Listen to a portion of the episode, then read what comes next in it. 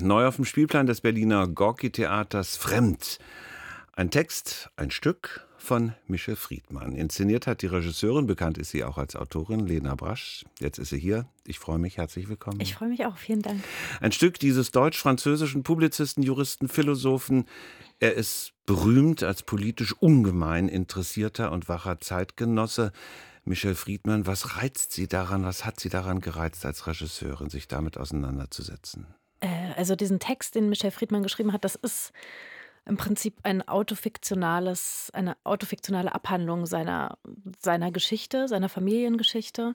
Ähm, es ist eigentlich in Gedichtform geschrieben. Also es ist kein klassisches Theaterstück, es ist auch kein Sachbuch, es ist auch kein Roman, sondern das ist, äh, ja, im Prinzip, man kann es fast lesen wie ein sehr langes Gedicht über die Geschichte seiner Familie, über das Leben im Exil, das, ähm, die, die Rettung durch Oskar Schindler ähm, und dann eben der kleine Junge, der dann in Paris lebt und ähm, nicht weiß, wo er hinge hingehört und sich fremd fühlt und äh, keine Heimat hat und keine, keine Familie hat. Und das ist natürlich was, das ist ein Thema, was wahnsinnig aktuell ist, was spannend ist, was äh, viele Menschen auch heute betrifft, ob in Deutschland oder überall sonst auf der Welt. Sie sind gerade mal 30, betrifft Sie das auch?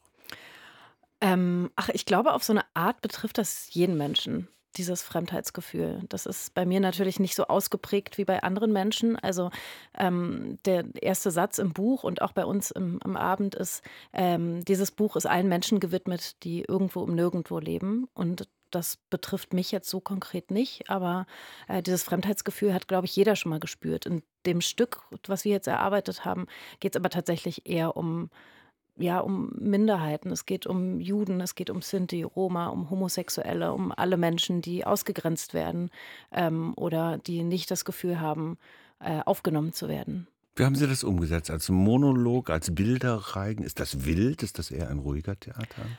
Ich würde sagen, es ist tatsächlich eher ein ruhiger Abend. Das ist aber trotzdem wahnsinnig virtuos gespielt von der Schauspielerin Vedina Popov. Ähm, also es ist ein Soloabend ähm, mit einer Live-Musikerin als, ich will gar nicht sagen als Begleiterin, weil ich das nicht so gerne mag, zu sagen, die Musik ist nur die Begleitung oder soll die, die Gefühle an die Hand nehmen und zeigen, wo es lang geht, sondern ähm, ich glaube, Rahl Rilling, die die Live-Musik gemacht hat, die ist eher wie eine ja, vielleicht wie ein musikalischer Schatten des Textes oder so. Aber letztlich ist es äh, ein, ein Monolog, also eine Schauspielerin und eine Live-Musikerin.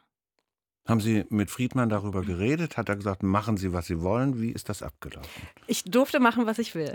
Wir haben uns vorher ein paar Mal getroffen. Große Freiheit. Ja, tatsächlich, tatsächlich. Er hat auch danach, oder beziehungsweise er war einmal in der Probe, hat dann auch gesagt, er möchte nichts dazu sagen, hat mir danach aber dann noch geschrieben und auch gesagt, ähm, dass, dass das ihm gefällt, was mich am meisten glücklich gemacht hat. Also das war mir natürlich sehr wichtig, weil es eine sehr persönliche Geschichte ist, also weil es seine persönliche Geschichte ist, die ich in diesem Stück versuche zu erzählen und das natürlich auch wichtig wichtig ist, dass man da nichts verfremdet. Ähm, aber ja, wir haben vorher gesprochen, wir haben viel über das Fremdsein und über Heimat und über das Zuhause-Sein und über Gerechtigkeit gesprochen.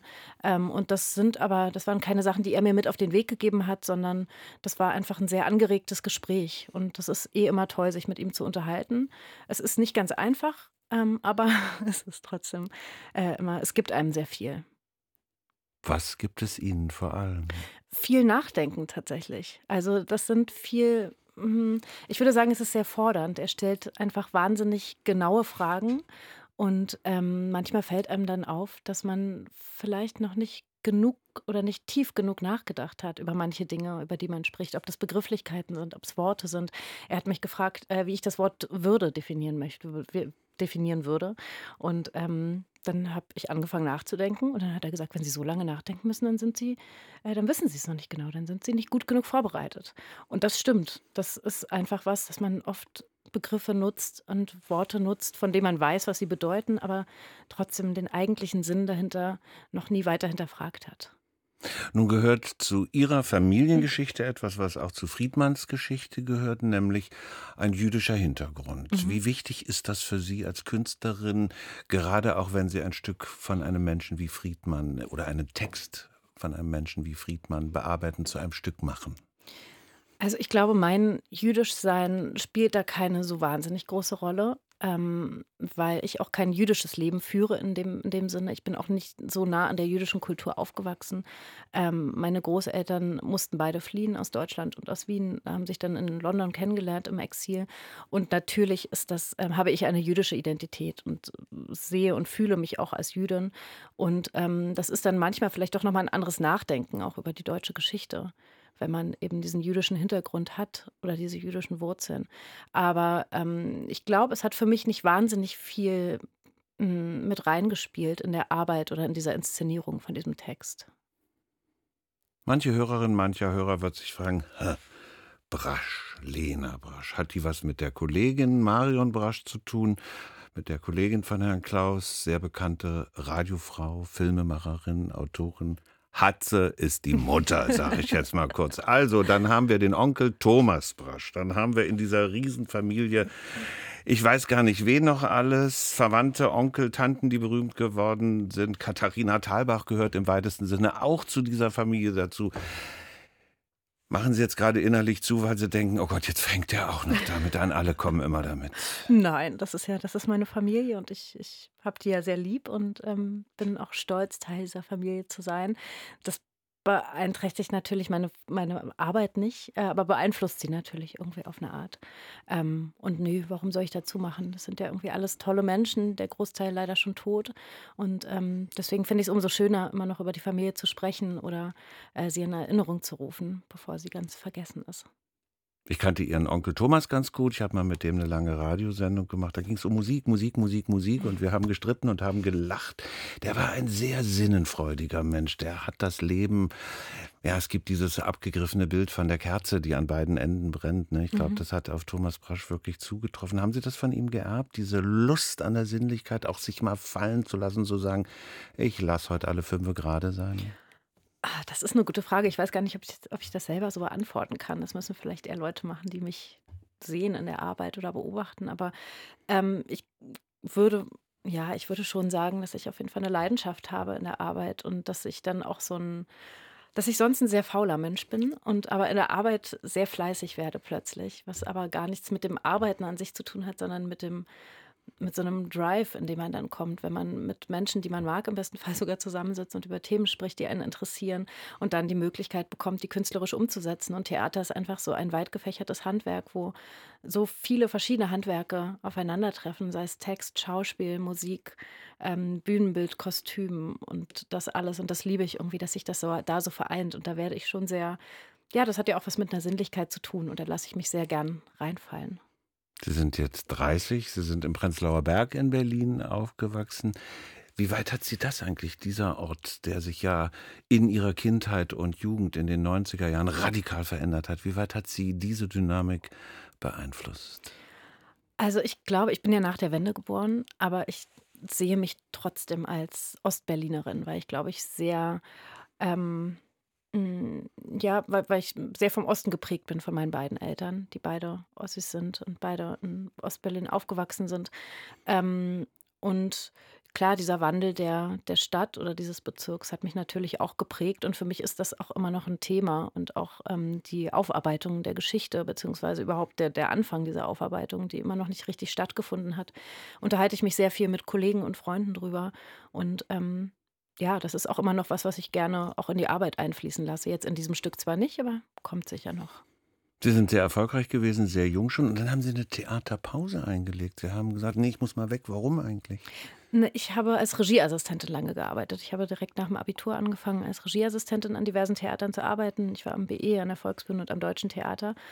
Und dann habe ich irgendwann die Schnauze voll gehabt nach ungefähr zehn Jahren, weil mich dann doch so ein bisschen die ähm, ja, die Strukturen geärgert haben, ähm, weil mir auch die Inhalte nicht unbedingt gefallen haben oder einem immer viel vorgegeben wurde, was man machen soll, welche Themen man behandeln soll und so weiter. Und ich dachte immer, ich möchte nicht inszenieren nur um des Inszenierens willen. Ich möchte nicht Regisseurin sein, einfach nur um Regisseurin zu sein, sondern ich muss was zu erzählen haben. Und ähm, dann ist mir lange nichts eingefallen, was ich zu erzählen habe, bis dann die Schauspielerin äh, und sehr gute Freundin Sina Martens auf mich zukam, Schauspielerin von Berliner Ensemble, und mich gefragt hat, ob ich Lust hätte, mit ihr ein Stück über Britney Spears zu entwickeln. Ein Riesenhit, das Publikum strömt. Seit über zwei Jahren, glaube ich jetzt. Ne? 1500 genau. Vorstellungen hat es schon gegeben.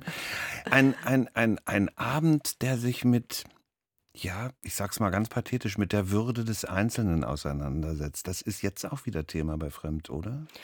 Ja, das kann man ja, das ist vielleicht ein ganz guter Vergleich. Also, es ist tatsächlich was, hm, schon sehr weit voneinander entfernt, weil bei Britney geht es dann auch um Väter, es geht um junge Frauen in der Öffentlichkeit, es geht um unsere eigenen Geschichten teilweise auch.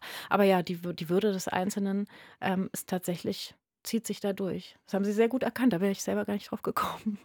In einer Zeit, in der sehr oft die Würde von Einzelnen, von anderen, die sich für schlauer, für besser, für größer, für wichtiger halten, angekratzt werden. Diese Gegenwart, unsere nervöse, unsere von vielen Gefährdungen gekennzeichnete Gegenwart.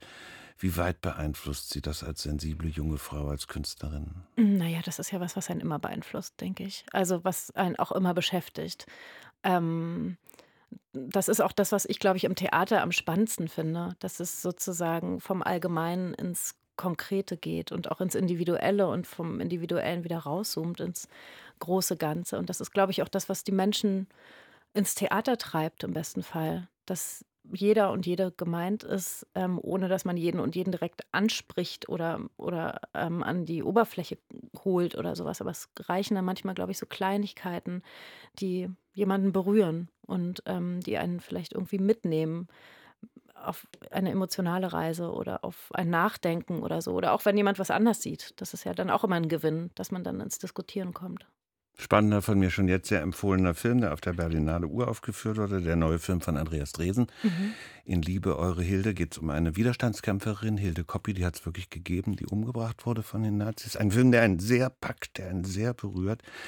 Jetzt Ihr Theaterabend über ein sehr schwieriges Schicksal, das auch mit der Nazizeit ganz viel natürlich zu tun hat, mit dem Grauen. Haben Sie die Hoffnung, dass Theater eine Wirkung über den Abend hinaus, dass so ein Abend wie Fremd über den Abend hinauswirken kann? Stichwort Zunahme des Antisemitismus, dass so ein Abend wie Ihrer jetzt Menschen zum Nachdenken, vielleicht auch zum Korrigieren von Gedanken bringen kann? Das ist auf jeden Fall meine Hoffnung. Aber ich ich, es ist schwer zu beantworten, weil ich dann doch immer denke, die Leute, die ins Theater gehen, die meisten wissen das schon. Das ist dann, ähm, also man muss tatsächlich ja die Leute erreichen, die es ähm, die es nicht wissen, die es vielleicht noch nicht verstehen, die sich in eine Diskussion begeben. Sonst ist es viel, gehen die Leute raus und ähm, klopfen sich selbst auf die Schulter, weil sie sich mal wieder bestätigt fühlen. Und das ist natürlich dann auch schön, aber so richtig ins Diskutieren ähm, kommt man dann nicht. Ich hoffe tatsächlich, dass viele junge Leute ins Theater gehen, vielleicht auch Schulklassen ähm, und vielleicht auch nicht unbedingt das Bildungsbürgertum, das sich sowieso vielleicht schon mit Friedmann und mit dem Text auseinandergesetzt hat, sondern ähm, ja, da nochmal auf andere Gedanken gestoßen wird. Die nächste Aufführung von Fremd, die ist am Donnerstag 20.30 Uhr im Studio R im Maxim Gorki Theater. Weitere Aufführungen folgen. Bei uns war die Regisseurin Lena Brasch. Ich danke für das Gespräch. Vielen Dank.